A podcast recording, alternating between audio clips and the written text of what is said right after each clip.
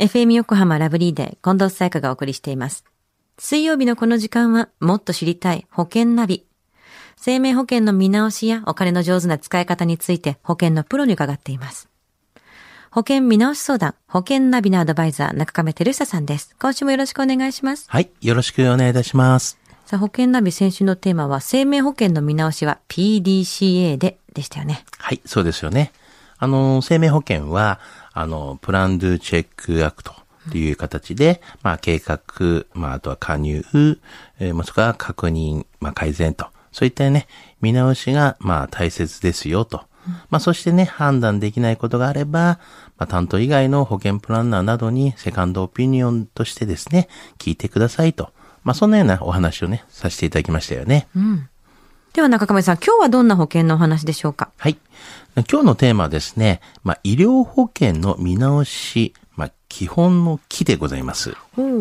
先週医療技術の進歩によって保険も変わってきているというお話は出ましたけれども、医療保険を見直す場合っていうのはどんなことにポイントを置いたらいいんですか？はい。まあ、医療保険のね、ポイントとしては3つのね、ポイントがありまして、まずはね、入院限度の日数というのがね、やっぱ挙げられますし、まあ、二つ目は、手術給付金というところがありますよね。で、三つ目は、まあ、貯蓄型医療保険みたいなことがありますよね。うん。じゃあ一つずつ解説していってください。まずは、えー入院限度日数について教えてください。はい。あの、医療保険はですね、まあ、入院をしたら給付金が支払われるものですよね。まあ、ただし、何日入院しても無制限で保証されるわけではありませんよね。はい。まあ、医療保障の、まあ、基本は、入院1日あたり、まあ、1万円とか、まあ、5000円などとね、まあ、いくら支払われるかですが、まあ、この1入院、まあ、1回の入院ということになりますけども、はいそういったものは、まあ、1日あたりの入院給付金が、どれくらいのですね、期間支払われるかを表すもので、まあ、簡単に言うと、入院してから退院するまでの期間という形なんですね。はい。で、1回ごとの入院の保証ではなく、まあ、すべての入院を合計した日数を、まあ、1回の入院、または1入院というふうに見なせる場合が多いんですね。はい。でで、保険会社によって、まあ、若干ね、1入院のカウントが違う場合があるんですけども、まあ、そういったことはですね、パンフレットとか、まあ、その設計書などで、あ一度ね、確認していただきたいなというふうに思いますけどね。なるほど。じゃあ二つ目のポイント、手術給付金ですよね。これ教えてください。はい。あの、まあ、手術給付金に関して、まあ、ほとんどね、医療保険にはですね、手術給付金がありますと。はい。まあ、ただ、すべての手術が対象となるわけではありませんと。まあ、特に昔の医療保険の手術給付金っていうのは、まあ、対象の範囲がね、狭いことがあるので、まあ、そういった点では一度ね、確認していただきたいなというふうに思いますね。はい。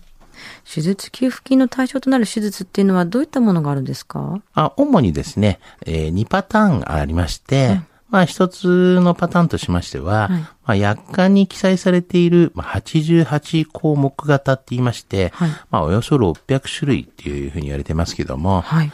まあ例えば、まあ乳房の手術だとか、あの、筋骨のね、手術だったりとか、はいあとは呼吸器、もしくは胸部のね、手術だったりとか、まあこういったものがね、まあ出ますけども、と。はいで、もう一つのパターンとしましては、あの、健康保険連動型って言いましてですね、まあ、おおよそ大体1000種類ぐらいのね、この手術っていうのが対象になってまして、はい。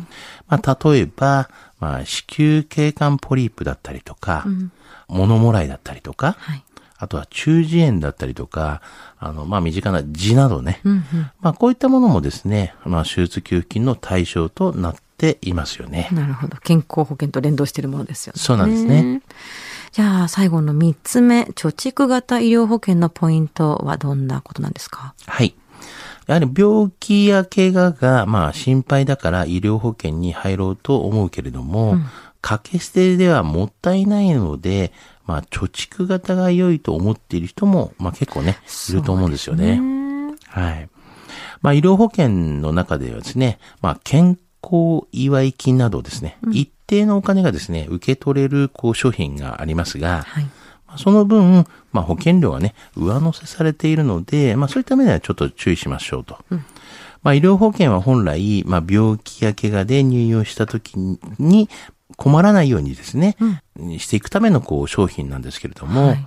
まあ、貯蓄型のね、商品では、まあ、入院をして、まあ、給付金を受け取ると、まあ、健康、こう、祝い金が受け取れなかったりとか、はいはい。うん。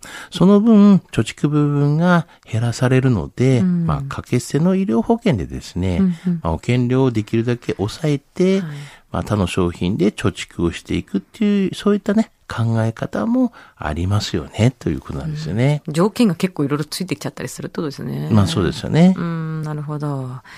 では今日のお話、医療保険の見直し、基本の木、知得指数は？はい。ズバリ93です。はい。まあ、医療保険はですね、まあ、日々進化していますので、必ずですね、一度は見直しをした方が良いと思います。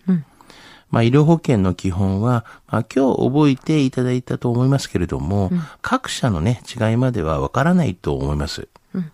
まあ、細かいところはですね、保険のプロフェッショナルに相談をしていただきたいなと思いますし、まあやはり相談はですね、保険を加入させることではありませんから、あの、安心してね、いろいろこう相談していただきたいなというふうには思いますよね。確かに、私も中亀さんのところで、結局、あれっこで出してもらって1個しか買えなかったです し。まあでもね、子供のことをいっぱい出してって言って、うわーって出してもらったのに、うんまだいいやとか言って言っちゃったりとか、でもそれは入るために出してもらってるっていうんじゃなくて、自分が検討するために相談してるわけですからね。そうですね、状況がやっぱりいろいろありますからね、そういった面でやっぱベストのものをっていうところがいいと思うんですよね。出してもらって自分が納得いくものだけに入ればいいわけですからね。そうですね。今日の保険の話を聞いて興味を持った方、まずは中亀さんに相談してみてはいかがでしょうか。詳しくは FM 横浜ラジオショッピング、保険ナビ、保険見直し相談に資料請求していただくか、直接株式会社中亀にお問い合わせください。無料で相談に乗っていただけます。インターネットで中亀と検索してください。資料などのお問い合わせは FM 横浜ラジオショッピングのウェブサイトや電話番号045-224-1230 045 224-1230までどうぞ。そして保険ナビは iTunes のポッドキャストでも聞くことができます。保険ナビで検索してください。もっと知りたい保険ナビ。保険見直し相談、保険ナビのアドバイザー中亀照久さんでした。ありがとうございました。はい、ありがとうございました。